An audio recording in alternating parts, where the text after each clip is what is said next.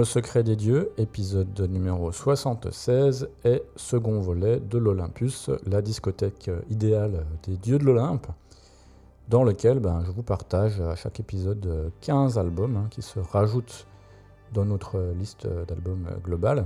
Et si j'avais cité essentiellement des albums des années 90 euh, lors du premier épisode, eh bien, je vais cette fois m'efforcer de citer des albums essentiellement post-année 2000, sauf deux, donc euh, 13 albums euh, post-année 2000.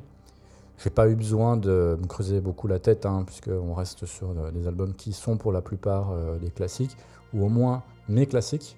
Alors, il s'avère que nous nous étions arrêtés à la lettre O avec OPF lors de l'Olympus précédent. On va reprendre avec la lettre suivante, la lettre P, et je vais citer un album euh, du groupe suédois Pain of Salvation.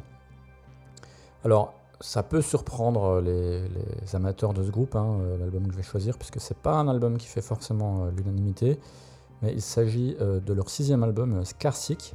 Donc, je le rappelle, hein, Pain of Salvation, c'est un groupe de métal progressif euh, qui a pour particularité d'avoir un très très bon chanteur. hein. Le chanteur et multi-instrumentiste Daniel Gildenlow, qui est aussi ben, le compositeur principal. On peut dire que c'est plus ou moins son groupe et que les autres musiciens euh, l'accompagnent. Et Pain of Salvation se distingue aussi par le fait que sa musique est extrêmement variée et que euh, Daniel euh, Gildenlow ne va pas hésiter à insérer des choses qui n'ont rien à voir avec le métal dans sa musique. C'est en partie le cas sur Scarsick, même si cet album-là a un petit peu plus d'unité que les précédents, à mon avis. C'est peut-être pour ça que je le préfère. C'est un album plutôt sombre, d'une manière globale. Mais ce qui divise une partie des fans du groupe, c'est qu'il y a beaucoup plus de chants rappés, plus de, voilà, de, de chants plutôt euh, typés hip-hop sur cet album que sur les précédents. Il y en avait un petit peu. Et je sais que bon, voilà, ça fait un peu grincer des dents. Alors moi qui suis plutôt allergique au hip-hop en général, c'est vraiment pas une musique qui m'intéresse. Euh, eh ben curieusement sur cet album-là, je trouve que ça fonctionne très très bien. Ça donne pas ce côté un peu stupide du, rap metal, un peu à la Limp Bizkit, parce que c'est un, un album avec une musique quand même très profonde. Et euh, ben, les morceaux comme le morceau titre, Scarsick par exemple, font partie de mes préférés. J'adore ce flow un peu rythmé et cette musique bien lourde qui l'accompagne. Je trouve que ça fonctionne très très bien. Il y a des petites surprises aussi sur cet album, comme le titre Disco Queen par exemple, ben, qui pour le coup, euh, comme son nom l'indique, euh, est vraiment euh, de la disco, mais faite avec des guitares, donc c'est assez étonnant. C'est très intéressant. Comme je le disais, c'est un album assez sombre hein, qui parle de dysfonctionnement dans la société. Quand vous voyez des titres comme America, comme Idiocracy, hein, c'est que ça parle quand même euh, assez. Euh, bon, alors il s'avère que moi je suis aussi assez d'accord avec le constat un peu amer que fait Daniel Gildenlow sur euh, notre monde.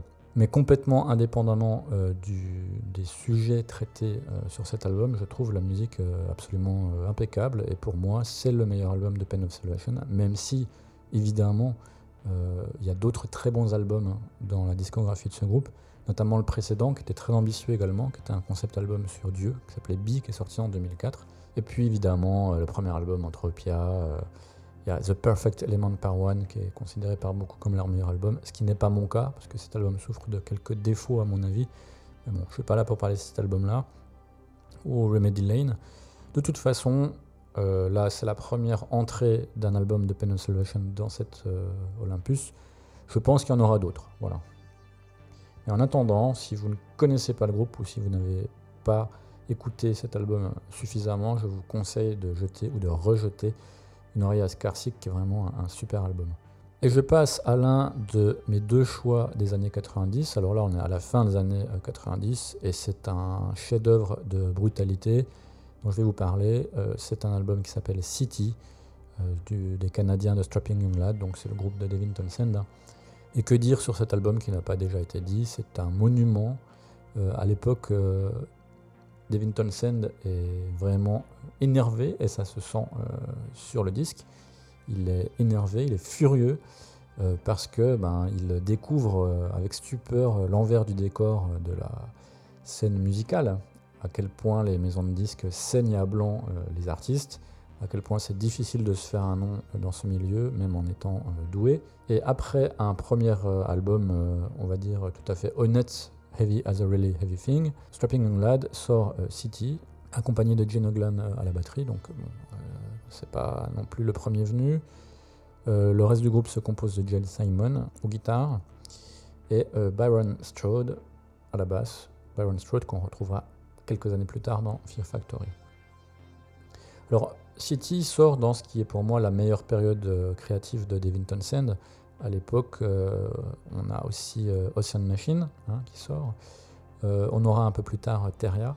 Et puis le fameux live No Sleep Till Bedtime aussi de, Strapping Young Lad, dans, lequel quelques versions survitaminées euh, de morceaux figurant sur City vont être joués.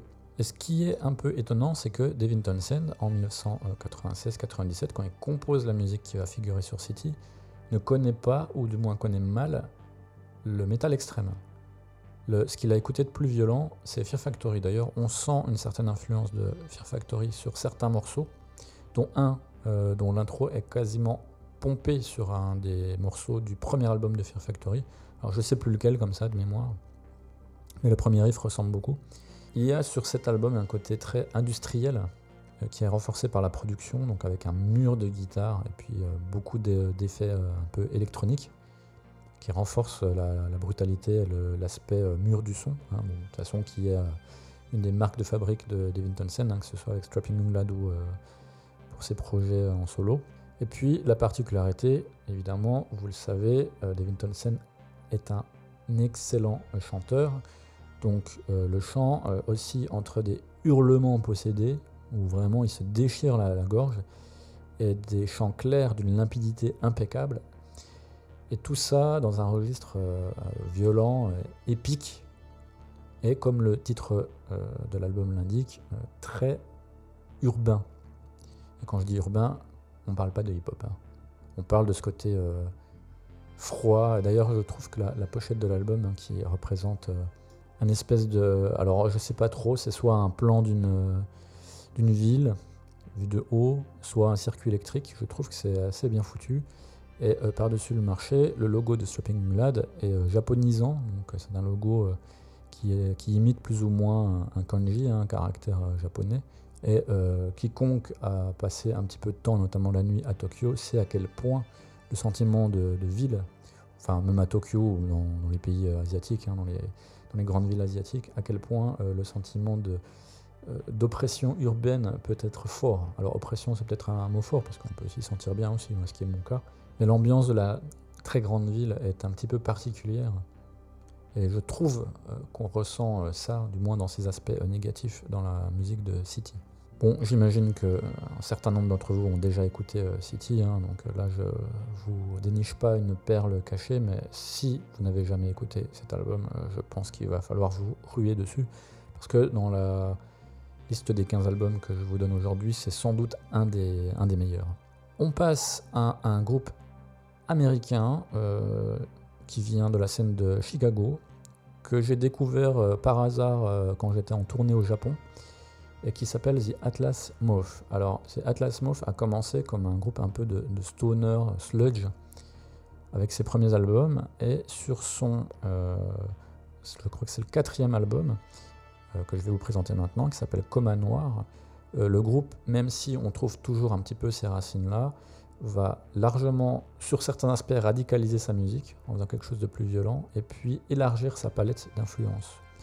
Donc voilà, Coma Noir qui sort en 2018, donc c'est un des albums les plus récents de ma liste pour l'instant. J'ai vraiment adoré cet album dès la première écoute. Euh, déjà, il a une super pochette avec un, personnage euh, un peu classe, avec un chapeau, ça fait un peu film noir des années 50, on voit pas son visage, euh, il y a un côté un peu mystérieux, un peu intrigant. Le premier titre est vraiment une mandale dans la tronche, hein, ça, ça envoie le bois, mais ça, dès la première écoute, ça m'a étonné et ça m'a surpris et ça m'a plu. Euh, les morceaux suivants sont différents. On a quasiment un style un peu différent euh, sur chaque titre, ce qui fait que l'album est extrêmement varié. On s'ennuie jamais.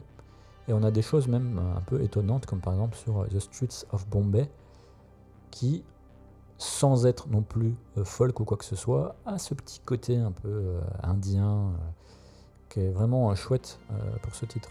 Donc après la déflagration sonore du morceau titre qui ouvre l'album comme un noir, le fait d'avoir autre chose après, des choses plus posées, des choses plus osées, c'est vraiment cool. Et l'album est une vraiment grande réussite. Alors moi c'était mon premier contact avec euh, The Atlas Moth, du coup je me suis intéressé au reste de leur euh, discographie, ce qu'ils ont sorti avant. Alors j'aime beaucoup également euh, The Old Believer, l'album précédent, qui date de 2014, mais qui est en fait nettement plus classique par rapport à celui-là. on va dire pour toute cette vague américaine de groupes de, stoner, mais pas vraiment stoner, c'est quand même plus violent. Hein. C'est sludge, le chant est un peu hurlé, etc. D'ailleurs, sur Coma Noir, le chant peut être l'élément euh, qui peut diviser un peu les gens, euh, parce qu'il n'est pas toujours plaisant, du moins le chant crié, parce que le guitariste du groupe, qui compose quasiment euh, l'intégralité de la musique, chante aussi, mais lui, il a une voix claire qui fonctionne beaucoup mieux, à mon avis. voilà, j'en reviens à ce que je disais. En écoutant les albums précédents, j'ai pas retrouvé la même chose, la même qualité, même si ça reste très intéressant. Mais euh, voilà, quand j'ai envie d'écouter euh, The Atlas Moth, c'est Coma Noir que j'écoute et je vous invite à faire de même.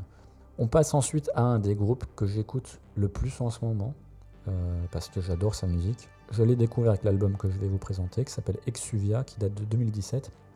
Et ce groupe, c'est The Ruins of Beverest.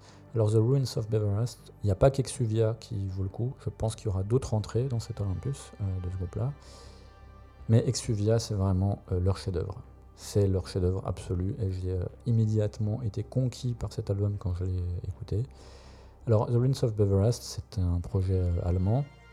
Il faut savoir que c'est avant tout un projet euh, solo, hein, c'est un one-man band. Donc, le, personnage à l'origine du groupe, c'est Alexander von Mellenwald, qui a joué dans différents groupes avant, hein, mais qui, qui est aujourd'hui surtout connu pour ses activités avec The Ruins of Beverest.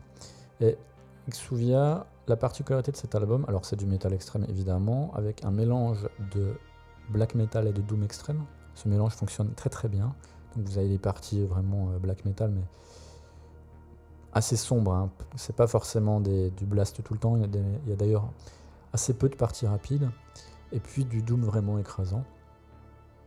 Je trouve que sa voix, sa voix éraillée est excellente enfin, je trouve que c'est un très bon chanteur en fait. Euh, quand il prend une voix extrême, il a un très bon euh, sens du rythme qui ne rend pas la voix monocorde comme dans beaucoup de, groupes de métal extrême, je trouve. Il pratique souvent la technique du chœur en voix claire, euh, qui donne un côté un peu chamanique. Et justement, cet album Exuvia, Exuvia donc Exuvie, hein, changer de peau, est un concept album sur le chamanisme cet aspect-là se retrouve beaucoup dans la musique, notamment dans la batterie un peu tribale. D'ailleurs, je trouve que c'est une des particularités euh, de The Runes of Beverest. Alors déjà, il faut savoir que Alexander von Mellenwald est un batteur à l'origine, et ça se sent, puisque les parties de batterie sont extrêmement intéressantes, et il n'hésite pas à proposer des choses un peu différentes, notamment euh, cet aspect tribal dont je parlais, donc euh, assez souvent, vous n'avez pas juste un rythme normal pumchak de batterie, mais vous avez des choses qui sont faites à l'aide de tomes, etc. Euh, voilà, qui renforcent un, côté euh, tribal, chamanique, et qui évidemment provoque une espèce de, transe, d'hypnose. Et par-dessus le marché, il est aussi bon guitariste. Hein. vous avez les parties de guitare sont vachement bien. Il y a des solos. Alors c'est pas un guitar héros, hein, mais les solos sont pas mal foutus. La production est très bonne. Et euh, bah, il fait tout tout seul, hein. il joue tous les instruments, il chante, euh, c'est vraiment un mec talentueux. Et si l'ensemble de ces 67 euh, minutes sont toutes excellentes, moi j'ai une affection particulière pour le morceau titre, Exuvia, qui dure 15 minutes 30, enfin 15 minutes 27 exactement, et qui ouvre l'album, et qui est un petit chef-d'œuvre. Si vous ne deviez écouter qu'un titre pour découvrir The Runes of Beverest, écoutez celui-là.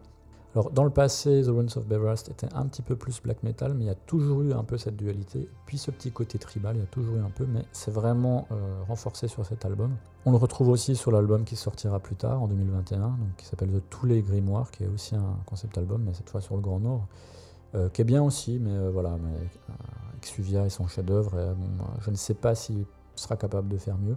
Et pour l'anecdote, euh, sachez que The Runes of Beverest a joué au Hellfest, que son concert a été filmé, que vous pouvez donc le voir sur Arte Live, ou peut-être sur YouTube.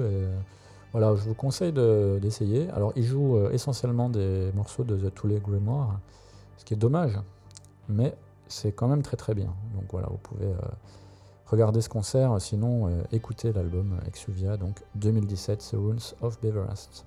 On passe à un groupe majeur du métal, et il fallait forcément le citer euh, à un moment donné, c'est le groupe canadien Voivode, donc qui a sorti quand même un paquet d'albums dans lequel il y a beaucoup de choix parce qu'il y a plusieurs albums qui font office de chef-d'œuvre et qui devraient être à mon avis dans une discothèque idéale. Pour l'instant, j'en ai choisi un qui est mon préféré. Alors là, c'est un peu euh, pareil que tout à l'heure avec Pen of Salvation. C'est pas un album qui fait l'unanimité, mais c'est mon préféré. Et il s'agit de Phobos, qui est sorti en 1997. Et pourquoi il fait pas l'unanimité? Parce que déjà, premièrement, euh, c'est un album sur lequel ne figure pas son chanteur emblématique. C'est Eric Forrest qui joue de la basse et qui chante.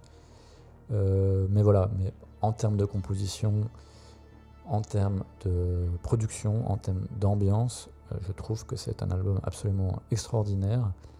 Voivode est connu pour son style un peu particulier. Hein. Vous savez qu'il utilise euh, des accords un petit peu euh, bizarres, un peu dissonants euh, de sa propre invention. Donc ça, c'est le style de Feu, le guitariste Denis Damour, Piggy, qui a été depuis remplacé suite à son décès. Mais bon, voilà, il joue bien sur ce disque. Alors, l'album a été enregistré en trio, donc avec Eric Forrest et Denis Damour, et puis évidemment le batteur historique Michel Langevin. Alors pourquoi il est si bien Phobos euh, Déjà, Phobos, euh, c'est la peur hein, en grec. C'est aussi le euh, satellite de Mars. Et sur ce disque, on trouve à la fois le style caractéristique un peu dissonant, un peu étrange de Voivode, mais aussi un côté beaucoup plus, je trouve, space rock et voire progressif que d'habitude. Je trouve qu'il y a une certaine complexité dans ces morceaux, ce qui en fait quasiment un album de métal progressif, ce qui n'est pas le cas des précédents, hein, même si la musique de Voivode n'a jamais été juste du trash basique, etc. Il y a un côté aussi un peu industriel euh, par moment. Et puis ce que j'aime chez Voivode, et notamment sur cet album, c'est l'utilisation euh, très particulière des effets. C'est-à-dire que Piggy D'Amour n'hésite pas à foutre une grosse reverb ou un delay sur une grosse rythmique, ce qui peut donner des résultats étranges, mais euh, c'est extrêmement enveloppant, hypnotisant.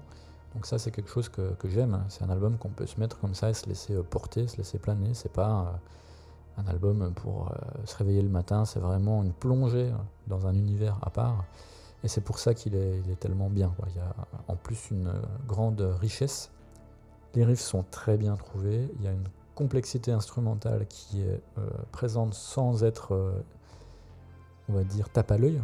Et puis, petite cerise sur le gâteau, on retrouve une reprise très réussie de 21st Century Chizoid Man, donc reprise de King Crimson, euh, version un peu métal, vraiment bien foutue. Donc pour conclure l'album, ça fonctionne bien. Et on remarque aussi, là c'est plus anecdotique, la présence d'un titre écrit par Jason Newsted qui a fait partie du groupe euh, qui s'appelle Embody. Mais c'est loin d'être le meilleur euh, morceau de l'album. Alors moi j'adore le morceau titre Phobos, euh, qui commence justement avec une guitare avec un gros effet et un riff un petit peu étrange et qui est très très hypnotisant. Donc voilà, Phobos, Voivode 1997. Et c'était d'ailleurs le second et dernier album datant des années 90 de cette nouvelle liste de 15 albums. On passe en Norvège avec un groupe on va dire, de black metal, symphonique peut-être, donc qui a fait partie de la deuxième vague de black metal euh, norvégien. Euh, il s'agit d'Arcturus. Bon, alors là, pareil, ça peut se discuter, hein, parce que Arcturus, c'est un groupe qui a sorti quand même de très bons albums, notamment ses trois premiers. Mon préféré, c'est le troisième, The Sham Mirrors, que je présente maintenant, avec le fameux euh, Trickster J-Rex au chant, super chanteur, et Lammer à la batterie, évidemment. Alors, Arcturus, c'est un groupe qui est mené par son clavieriste, euh, Stenars Sverd Johnson, mais il fait office de super groupe parce que euh, y a dans ses membres, il y a toujours eu dans ses membres d'excellents musiciens venus d'autres formations. Et The Sham Mirrors, il est vraiment cool parce que euh, avant ça, Arcturus a sorti deux albums. Alors un premier qui était vraiment du black metal sympho, euh, qui est Aspera Yamson Symphonia, le premier album, qui est vraiment bien. hein. J'adore cet album. Et puis un autre album, un second album intitulé La Masquerade Infernale, qui est beaucoup plus expérimental. Alors j'aime bien cet album aussi, mais beaucoup moins. The Sham Mirrors fait vraiment la passerelle entre les deux et ça fonctionne très très bien. Et forcément, ça ne peut que me toucher. Les textes parlent essentiellement de science-fiction, donc c'est très très bien. Et puis on retrouve euh, Isan au chant sur un titre, donc on retrouve son chant hurlé euh, caractéristique. Et parmi les éléments qui font que The Sham Mirror se distingue, pour moi, il y a d'une part le chant. Alors beaucoup de chants clairs, avec des très très bonnes mélodies vocales, très bien chantées. Il y a le jeu de batterie de Elhammer. Alors, c'est pas un jeu de batterie de black metal comme il fait euh, réellement, comme il le fait dans Mayhem c'est quelque chose de beaucoup plus complexe, de beaucoup plus euh, travaillé, avec parfois quasiment, notamment au niveau des, de tout ce qui est euh, cymbales, etc., un jeu un peu jazzy. Les parties de batterie sont vraiment intéressantes. D'une manière euh, générale, The Sham Mirrors est un album quand même bien progressif, mais tout en restant très abordable. C'est-à-dire les, les mélodies sont accrocheuses, les morceaux fonctionnent bien. Voilà. On est dans du métal extrême, on va dire un peu lissé, un peu facile d'accès. Et à mon avis, c'est un des meilleurs albums de ce style. Voilà, et The Sham Mirror est sorti en avril 2002. Donc euh, il y a un peu plus de 20 ans déjà, ça passe vite. Et ça reste un grand classique pour moi. C'est un album que je ressors euh, régulièrement. Euh, j'adore les, premiers titres, notamment Kinetic, Nightmare Heaven. Puis la fin aussi, Radical Cut. D'ailleurs, c'est le morceau sur lequel figure Izan. Et puis le morceau de fin For To And Yet Again. On repasse chez les Yankees avec l'album suivant. C'est le premier album du groupe euh, Baroness, qui, comme The Atlas Moth, que, dont j'ai parlé plus tôt, est un groupe qui a commencé par opérer dans une espèce de stoner sludge, euh, ce qui est le cas de cet album. Hein. Euh, simplement, moi qui ne suis pas très fan de ce style, j'adore cet album. D'ailleurs, je trouve que Baroness ne fera pas mieux ensuite.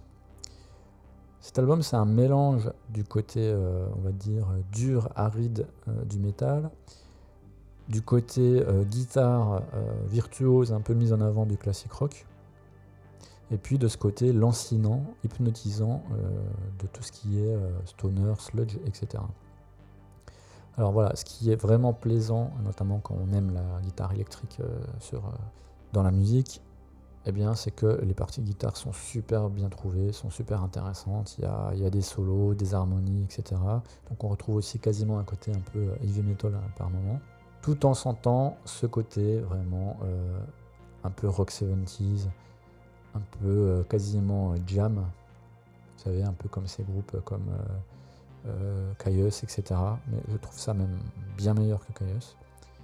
Et puis euh, quasiment un côté euh, progressif aussi, hein, puisque les morceaux sont pas simples. Euh, ils se contentent pas de faire du couplet-refrain, il y, a vraiment une progression jusqu'à une espèce d'apothéose. Donc c'est pas un album qu'on écoute comme ça distraitement. C'est aussi, d'ailleurs comme la plupart des albums que je présente ici, hein, puisque voilà, ça, je pense que mes goûts commencent à bien bien ressortir dans mes choix. c'est quelque chose dans lequel on se plonge. C'est un album dans lequel on doit, c'est un album qu'on doit écouter euh, avec euh, attention, qui nous trimballe, qui nous fait voyager. Et je salue euh, une fois encore l'excellent travail sur les guitares, les deux guitaristes. Donc, alors le personnage principal de Baroness, hein, qui est John Beasley, qui d'ailleurs est aussi le concepteur des pochettes des albums de Baroness. Un style un peu particulier. Moi, j'aime bien. Je trouve ça sympa. Et puis L'autre guitariste, Brian euh, Blickel, qui ne joue que sur cet album, il sera remplacé à partir de l'album suivant. je trouve ça un peu dommage parce que justement ce style un peu twin guitare euh, va pas complètement disparaître mais sera moins flagrant sur les albums suivants. C'est peut-être aussi ce qui me plaît moins sur les albums euh, suivants. Voilà, le, niveau, le niveau de guitare est excellent, mais en fait les autres, les autres musiciens sont très bons. Hein, la, la, section rythmique basse batterie, c'est excellent. Enfin voilà, ça fonctionne très très bien et on est euh, dans quelque chose qui euh, serait un album de métal, mais joué à la manière d'un album de classique rock. Voilà, c'est comme ça que moi je le ressens. Et voilà. Donc euh, Baroness, qui nomme toujours ses albums selon une couleur. Donc là c'est le premier, Red Album. Après le B, je passe au C et donc à, on va dire, un grand vétéran de la scène, notamment extrême. Alors, il s'agit de Celtic Frost. Alors, on dit bien Celtic et pas Celtic. Celtic Frost, qui est le groupe qui a fait le comeback le plus réussi de l'histoire du métal avec cet album, qui s'appelle Monothéiste, qui est leur cinquième album, mais aussi le dernier, après euh, des années euh, de stand-by. Et là, euh, voilà, Celtic Frost revient en force avec un album extrêmement bien produit par Peter Tactren. Alors musicalement, on est à mi-chemin entre le style originel de Celtic Frost, donc un espèce de proto-death metal ou proto-metal extrême, mais mélangé avec une ambiance nettement plus gothique que dans le passé. Donc l'album ouvre sur deux titres qui envoient assez bien le, bois, donc c'est Progeny et Ground. Et puis on passe à partir du troisième titre qui est un de mes préférés, et Dying God Coming into Human Flesh, une ambiance extrêmement gothique, avec beaucoup d'effets, de reverb, de delay, etc. Et on va osciller entre ces deux genres euh, pendant tout le reste de l'album, avec un mélange qui fonctionne très très très bien. Bon, et d'ailleurs, le public et la presse, euh, les médias ne se sont pas trompés. Hein. L'album a été encensé à sa sortie. Il a redonné une carrière, il a réoffert une carrière à Celtic Frost et notamment à son leader euh, Tom Gabriel Fisher, Tom J. Warrior. Comme je le disais, c'est le dernier album de Celtic Frost euh, qui a eu des histoires un peu difficiles à comprendre avec son batteur, qui a, selon Tom Fisher, obligé le groupe à splitter. Alors j'ai pas très bien euh, compris euh, pourquoi, puisqu'il est censé être le leader du groupe, donc je vois pas pourquoi euh, un type qui n'a joué que sur cet album peut avoir autant de pouvoir sur le groupe. Bon, alors je, sais pas, si vous n'en savez plus à ce sujet, vous pouvez me renseigner. Toujours est-il que la fin de Celtic Frost a abouti à la création de Triptychon, donc qui existe toujours. Et on peut dire que Monothéiste, quelque part, c'est le premier album de Triptychon parce que le style est un peu identique. Alors Tupticon, c'est peut-être un petit peu moins gothique, mais on retrouve euh, le son de guitare notamment, hein, le tone, le guitar tone, caractéristique euh, de Monothéiste sur les albums de Tupticon. C'est un son euh, extrêmement puissant. D'ailleurs, Tom Gabriel Warrior disait à ce sujet que grâce à Peter Tactrain, il avait enfin trouvé le son de guitare qu'il cherchait depuis des années et des années. Donc euh, du coup, il s'en sépare plus maintenant. Toujours est-il que euh, ce son tellement puissant et cette musique-là, euh, venant de quelqu'un dont on n'espérait plus rien, en réalité, en 2006, a vraiment foutu tout le monde sur le cul, et aujourd'hui encore, hein, plus de 15 ans après, ça ne rajeunit pas tout ça, hein, parce que je me souviens comme de hier, la première fois que j'ai écouté cet album, eh bien, euh, ben, voilà, il a sorti euh, une pierre angulaire euh, de sa discographie. Celtic Frost aussi est un groupe dont la discographie est suffisamment intéressante pour qu'on puisse citer d'autres albums, par exemple Into the Pandemonium, etc. Ça pourrait mériter d'être là. Après, ces albums-là, pour moi, ils n'ont pas tant d'importance que ça parce que je les ai découverts tardivement. Je les connaissais, mais le seul album de Celtic Frost que j'aime passionnément, c'est celui-là, c'est Monothéiste. Allez, on refait encore le trajet jusqu'aux États-Unis. Et on va parler d'un groupe que j'ai beaucoup méprisé au début, sans trop connaître leur euh, musique. Donc euh, voilà, euh, mea culpa. Il s'agit de Death Heaven. Alors, quand la scène post-black américaine a débarqué, je détestais ça, alors que je connaissais même pas trop leur musique. Hein. Mais la dégaine des mecs et tout ça, le petit côté un, télo, et puis le fait d'arriver si longtemps après la scène black norvégienne, ça m'avait saoulé. Euh, surtout que c'est pas la première fois qu'on voyait ça. Hein. Euh, vous savez que la scène deathcore et compagnie, un peu mélodique américaine, a tout pompé sur la scène de Göteborg en Suède. Et je me disais, ça c'est un peu la même chose, mais version norvégienne. Bon, il s'avère que pas du tout. Quand on s'intéresse d'un peu plus près à des groupes comme euh, Death Heaven, on voit que leur musique est quand même différente et qu'ils apportent quelque chose quand même de nouveau. Et euh, j'ai découvert Def Heaven avec leur album euh, Ordinary Corrupt Human Love en 2018 que j'ai adoré et en réécoutant l'intégralité de leur discographie. Alors je trouve que tous leurs albums sont bons, franchement je, les trouve tous excellents, mais il y en a un qui se détache des autres et c'est leur deuxième album qui date de 2013 et qui s'appelle Sun Bather. Alors Def Heaven c'est du black metal on peut le dire, mais passé à la moulinette un peu bobo, un peu post-rock, un peu post-metal. Et ce mélange qui peut paraître un peu incongru ou Eh bien, en réalité, ça fonctionne très très bien. Ce sont d'excellents compositeurs. Enfin, quand je dis ce sont, comme souvent, il y a un gars qui a euh, la vision, puis les autres euh, suivent. Alors, euh, la personne derrière Heaven, c'est le guitariste Kerry McCoy.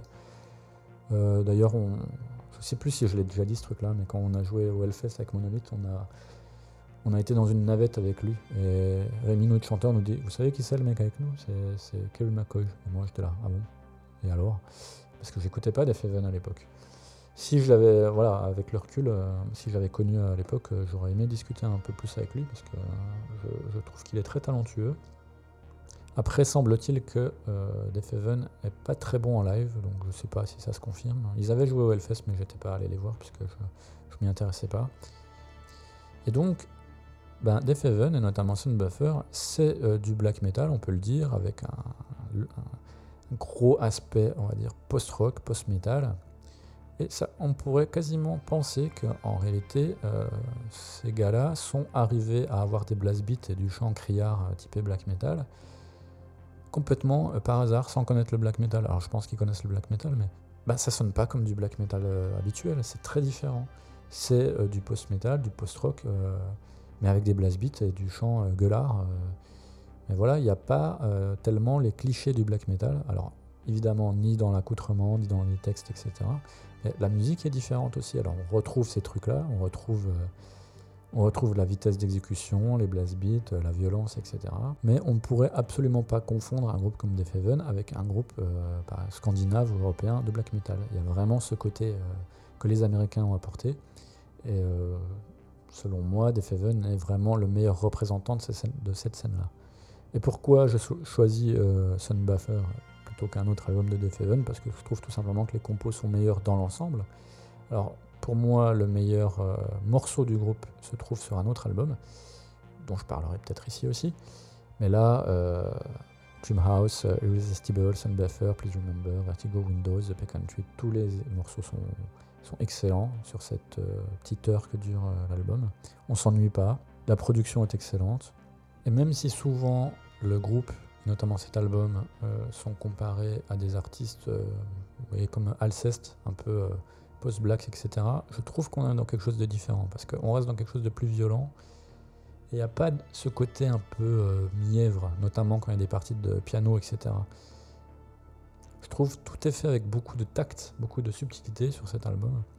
Et c'est ça qui fait que cet album et Def Heaven en général sortent du lot dans cette scène-là, selon moi. Donc voilà, alors si vous ne connaissez pas Def Heaven, je pense que Sunbuffer c'est une très bonne entrée pour le groupe. Et en tout cas, moi je considère qu'il doit faire son entrée dans une liste de, voilà, des meilleurs albums de métal sans problème. On reste dans le black metal, mais plus traditionnel, avec un des cadors du genre, norvégien évidemment, il s'agit de Enslaved.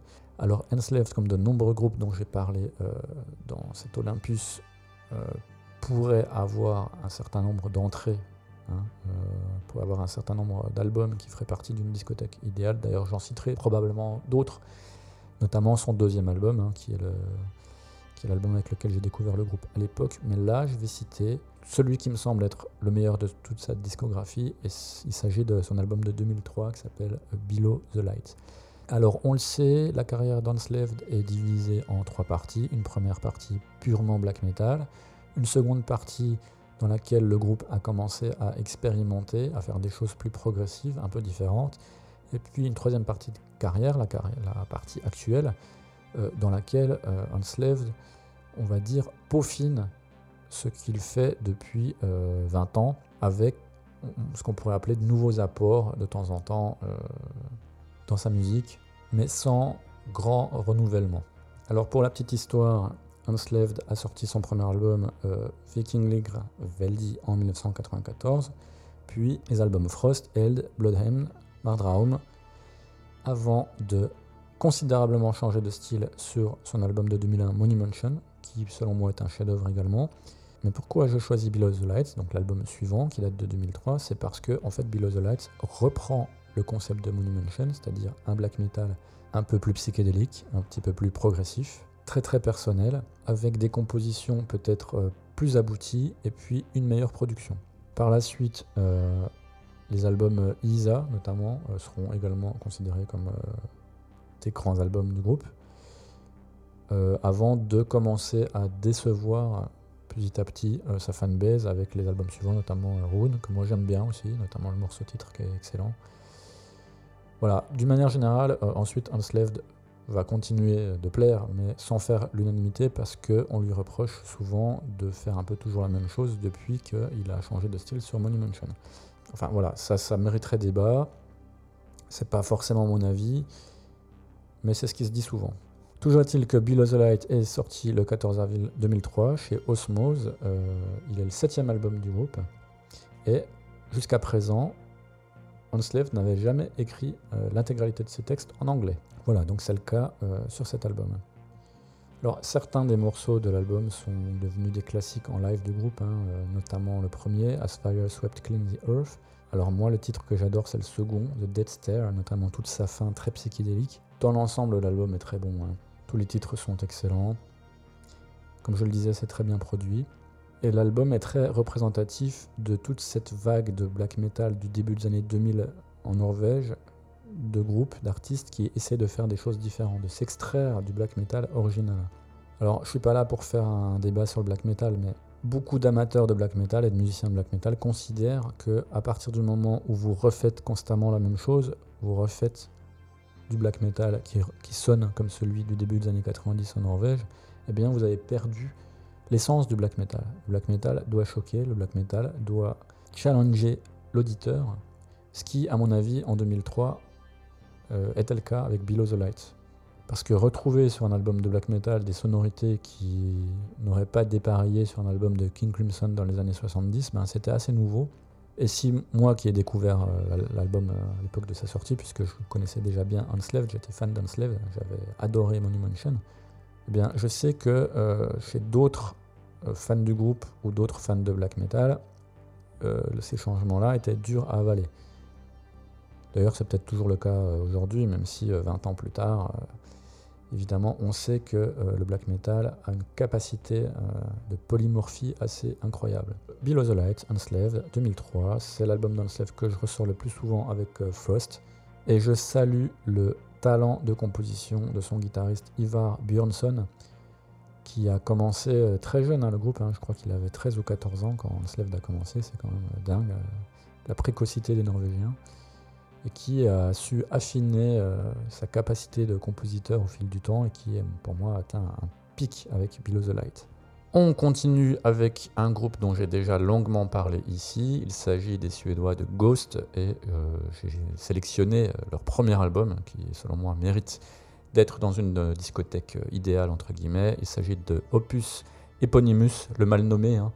Euh, je vous invite à aller voir la vidéo euh, de mademoiselle euh, Giza Wild sur sa chaîne Matière à écouter qui parle de l'utilisation impropre du mot éponyme, donc Opus Eponymus le mal nommé, qui date de 2010, qui est le premier album de Ghost et qui a fait un peu l'effet d'une claque hein, à l'époque, en jouant un espèce de rétro-métal, de proto-métal un peu influencé par euh, Mercyful Fate et consorts sur l'aspect euh, satanique et compagnie, avec des petits relents euh, stoner et musique des années 70, rock des années 70 notamment, et proto-metal. Déjà en 2010, c'était pas forcément le disque le plus original de la Terre, mais c'est surtout pour les qualités de compositeur de celui qu'on ne savait pas se nommer à l'époque Tobias Forge, qui est le chanteur et le quasi unique compositeur du groupe. Alors à l'époque, il y avait une dynamique de groupe un peu plus importante qu'aujourd'hui. Aujourd'hui, on sait réellement que Ghost est un pur projet solo. À l'époque, du moins c'est ce que disent les anciens membres du groupe, euh, il y avait un petit peu plus, comment dire, d'influence de la part euh, d'autres membres du groupe, même si euh, Forge restait quand même, était déjà le compositeur principal et le personnage clé derrière Ghost. Alors je pense que Opus Eponymus, ça reste un album un peu essentiel des années 2010, euh, ne serait-ce que pour le parcours de Ghost. Euh, ensuite, hein, sa carrière phénoménale. Euh, aujourd'hui, Ghost est un grand groupe de métal, sur le plan commercial notamment. Et je pense sincèrement que dans leur discographie, s'il devait y en rester qu'un, ce serait celui-là. Même si je considère personnellement que d'autres albums de Ghost sont extrêmement bons, notamment le quatrième après quel, et que Ghost sait toujours écrire des titres d'anthologie, même en ayant abordé un style un peu différent au fil du temps. Donc voilà, Ghost Opus Eponymous, c'est déjà devenu un classique. Bon, l'album a déjà plus de 10 ans, hein, donc est, je pense qu'il peut très largement prétendre à ce titre-là. En tout cas, si vous avez du mal avec Ghost sur plein d'aspects différents, essayez de donner une chance au moins à cet album-là. Franchement, il vaut le coup. Un petit peu avant Opus Eponymous sortait un autre album que je considère comme euh, un essentiel, qui est devenu un de mes classiques au moins. Euh, il s'agit de l'album Sister, qui sort en 2008, du groupe In Solitude. Alors d'ailleurs, il y avait des rumeurs qui disaient que les membres d'In Solitude étaient en fait les membres de Ghost. Donc en réalité, pas du tout même s'il semblerait qu'il ait existé une certaine proximité entre les deux groupes. Alors Sister, c'est du métal un peu gothique. Alors c'est pareil, il y a un côté un peu rétro dedans, hein, c'est pas du pur métal. Et là encore, on est face à des compositions euh, d'une grande habileté. Hein. Les, morceaux sont vraiment euh, très très bien amenés, très très bien composés. Le chanteur est excellent, dans un registre un peu euh, plaintif. Il y a quelque chose d'un peu tragique dans la, musique de In Solitude. Et donc, pour moi, l'album se distingue du lot de par deux aspects majeurs. Son chanteur, déjà, qui est très bon et qui a beaucoup de charisme, beaucoup de personnalité. Et puis un aspect une guitare avec deux guitares bien localisées à gauche et à droite du spectre audio, qui ne jouent que rarement la même chose. ce qui fait que vous avez une richesse. Hein. les guitares tissent des, fils, des toiles d'araignée mélodiques sont très intéressantes. On peut se concentrer sur le résultat global, on peut se concentrer sur l'une ou l'autre des guitares, ou le reste. Hein, les parties de basse et de batterie sont pas, s'en restent non plus. C'est un album qu'on pourrait presque qualifier de gothic metal. D'ailleurs, on peut dire que c'en est, même si ça ressemble pas du tout, à, par exemple, ce que donnerait du, du Gothic Metalli ou des groupes comme Catatonia. vraiment, on a quelque chose de différent, d'un peu plus rétro dans l'approche. D'ailleurs, In Solitude a commencé en jouant aussi un espèce de rétro-metal, également un peu à la Merciful Fate euh, ou euh, Vieux Heavy, avant de se transformer sur cet album-là, qui malheureusement est son dernier, et par contre, heureusement, son meilleur. Et je me souviens l'avoir beaucoup écouté à l'époque, parce que en tant que enfant des années 90 au niveau euh, de ma découverte du métal, je retrouvais dans cet album quelque chose de frais, quelque chose de neuf que je dois avouer, j'ai plus de mal à, entendre euh, depuis 20 ans. Parce que le métal a quand même dit beaucoup de choses dans les années 80-90 et que c'est un genre qui, selon moi, a du mal à se renouveler autrement que par la fusion, que par le mélange des genres.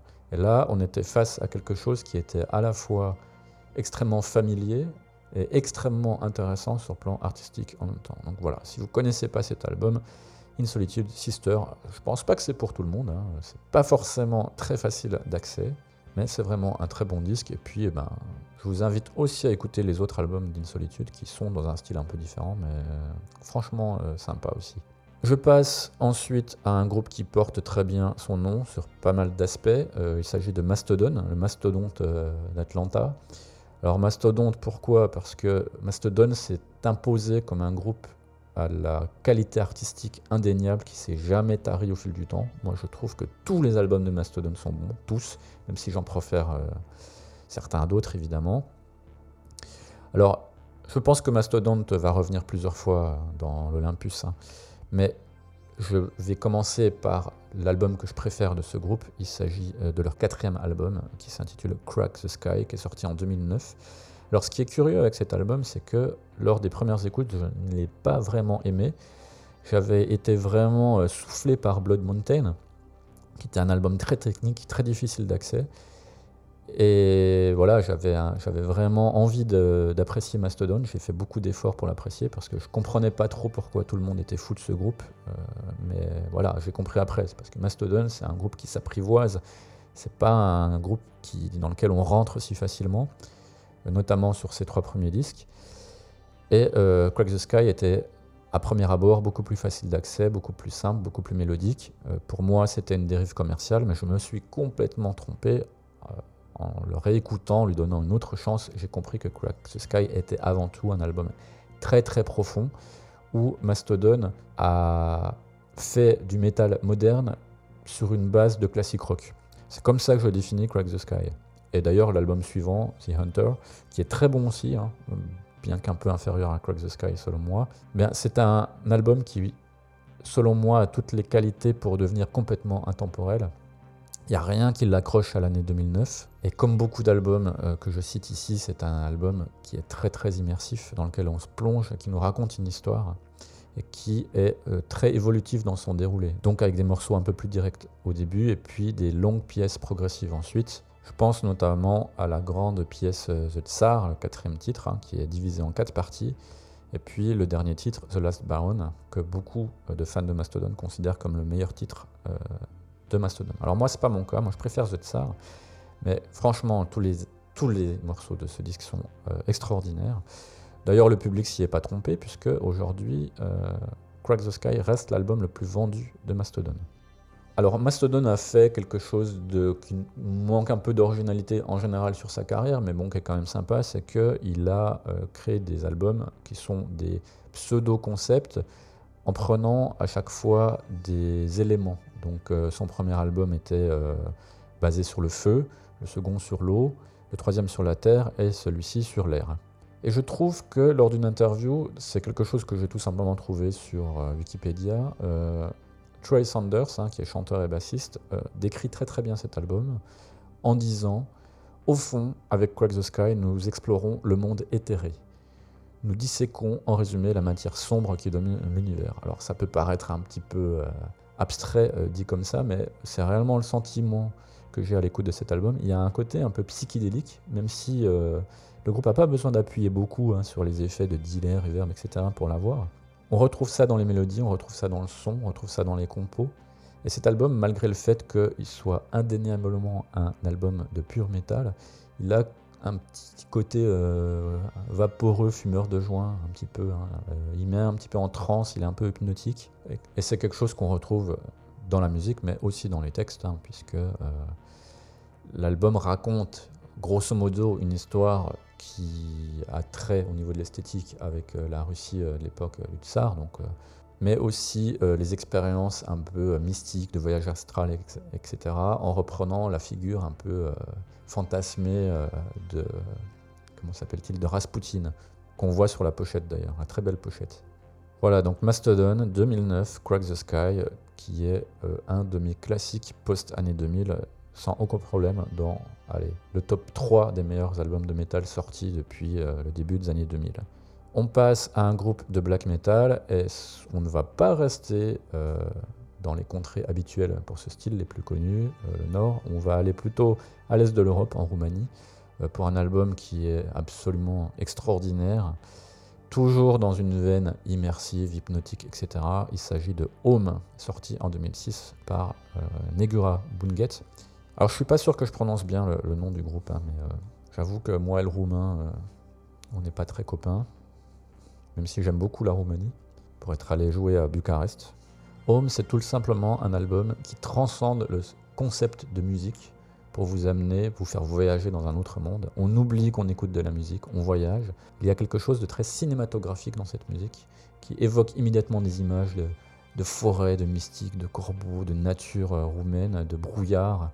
Et c'est un album qui a été, à juste titre à mon avis, euh, classé euh, parmi les grands classiques du style, du black metal. C'est un album qui est incontournable, intemporel, extrêmement bien produit, c'est très bien interprété. Et l'un des premiers titres de l'album, donc euh, qui est le deuxième titre de l'album, alors pareil, hein, excusez ma prononciation, surtout si vous êtes versé dans le roumain, euh, Tesarul Lumini, qui dure quasiment 13 minutes, donc ça veut dire Rivers of Lights. C'est sans doute mon morceau de black metal favori, tout style de black metal euh, confondu. C'est une pièce absolument magnifique qui se développe très progressivement avec des, parties d'une très grande beauté.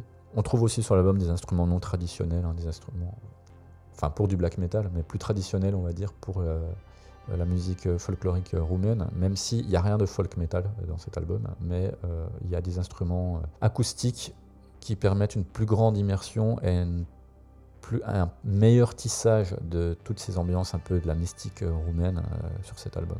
Alors, euh, Negura Bunket n'a jamais fait mieux avant ni après. D'ailleurs, ils ont eu des problèmes de line-up qui les ont peut-être un peu empêchés de donner un digne successeur à Home, hein, même si les autres albums sont intéressants aussi. Mais cet album-là, c'est une pièce unique dans leur discographie. C'est une pièce unique dans le black metal. Un album absolument incontournable, mais il ne faut pas s'attendre à quelque chose de, violent euh, avec des, des blasts partout. C'est un album très immersif, très introspectif, mais qui garde dans sa production et dans son interprétation, notamment au niveau des, guitares, un côté un peu brut, un côté un peu sauvage, un côté un peu nature. Il n'est pas lisse cet album non plus. Et l'addition de la finesse de ses compos avec le côté un peu euh, raw, j'ai pas d'équivalent en français, euh, de la musique, de la production, ça donne quelque chose d'absolument unique. Et ces deux aspects, sans parler évidemment euh, de la, beauté des compositions, donnent à Home un cachet très particulier que je n'ai absolument jamais retrouvé sur un autre album de black metal. Je passe au 15e et dernier album de cette sélection, hein, de 15 disques à rajouter dans la discothèque des dieux de l'Olympe. Alors il s'agit d'un groupe euh, pour lequel j'ai beaucoup de respect. Euh, j'aime tous leurs disques. C'est un groupe américain euh, dont le guitariste perd son temps dans un groupe sans intérêt actuellement. Il s'agit de Nevermore, This Godless Endeavor, sorti en 2005. Alors les puriste me dirait mais pourquoi tu choisis pas euh, un des premiers, euh, Nevermore, etc. Eh bien, peut-être que euh, je ferai figurer d'autres albums de Nevermore dans cet Olympus. Toujours est-il que le premier album de Nevermore qui m'est venu à l'esprit en, en pensant en intégrer un dans cette liste, c'est celui-là. Pourquoi? Parce que je trouve que c'est un des grands albums de Nevermore un peu méconnu. Il n'est pas souvent cité. Sur cet album figurent certains des meilleurs titres de Nevermore. Je pense à Final Product, je pense à Bourne, je pense à Sentient Six, que j'adore, qui, est superbe, qui parle d'une intelligence artificielle qui euh, prend conscience, qui devient sentient. Et puis surtout, et ça c'est un peu plus triste, c'est euh, pour moi le dernier grand album de Nevermore, qui est un grand groupe, enfin qui était un grand groupe. Alors, euh, je sais bien que le chant de Warren Den, pour beaucoup de gens, ça passe ou ça casse. Pour moi, ça passe. Quand j'ai découvert Nevermore, j'avais un peu de mal, j'avoue. Euh, je ne l'ai pas découvert avec cet album, hein. j'ai découvert il y a bien plus longtemps, bien avant cet album. mais il y a quelque chose de tellement unique dans sa voix, il y a quelque chose qui colle tellement bien au riff sous-accordé de Jeff Loomis, qui, je le rappelle, est sans doute l'un des cinq meilleurs guitaristes de métal, hein, toujours confondu. Jeff Loomis est un monstre de technique, qui plus est se fait seconder le temps d'un solo par nul autre que James Murphy, euh, James Murphy qui est un grand guitariste également, qui vient poser un solo euh, sur le morceau The Holocaust of Thoughts. Comme d'habitude avec euh, Nevermore, enfin comme d'habitude quasiment toujours la production est absolument monstrueuse, donc elle est signée Andy Snip, hein, donc voilà, pas trop de surprise de ce côté-là, c'est toujours bien foutu. Ça sonne gros, tout en étant extrêmement propre et puissant. Alors sur la longueur, ça peut fatiguer un peu les oreilles, parce que l'album est quand même long, il fait quasiment une heure. Mais c'est un album sur lequel on s'ennuie pas.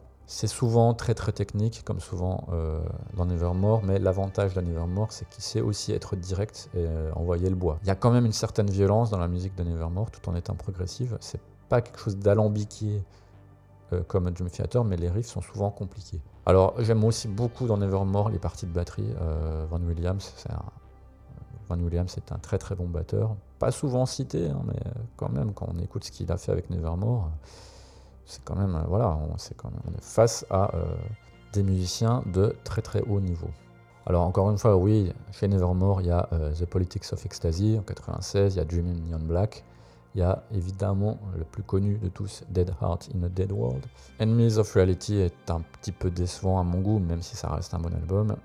The Godless Endeavor, il y a quelque part un résumé de tout ce que Nevermore sait faire, avec une excellente production. Je conseillerais même cet album peut-être euh, à des gens qui ne connaissent pas Nevermore. Peut-être que This Godless Endeavor est une très bonne porte d'entrée dans l'univers de Nevermore. Donc, euh, ce qui motive aussi un petit peu mon choix, même si, je le répète, il est très probable que je fasse entrer d'autres albums de Nevermore dans cette liste. Voilà qui conclut cet Olympus numéro 2. Alors, je sais que tout le monde n'est pas convaincu par euh, la pertinence de cet exercice de style, mais j'ai eu beaucoup de retours positifs lors du premier, donc voilà, on va continuer. Je vous adresse aussi euh, mes excuses pour euh, ma voix un petit peu défaillante. J'ai des petits problèmes de mou de gorge, donc je ne peux pas parler trop fort dans le micro, donc ça fait un peu chuchoter, mais bon, voilà, on est entre nous, on est dans une ambiance intimiste, et je vous susurre à l'oreille des conseils d'album avec l'espoir peut-être de vous faire découvrir des disques excellents que vous ne connaissez pas encore.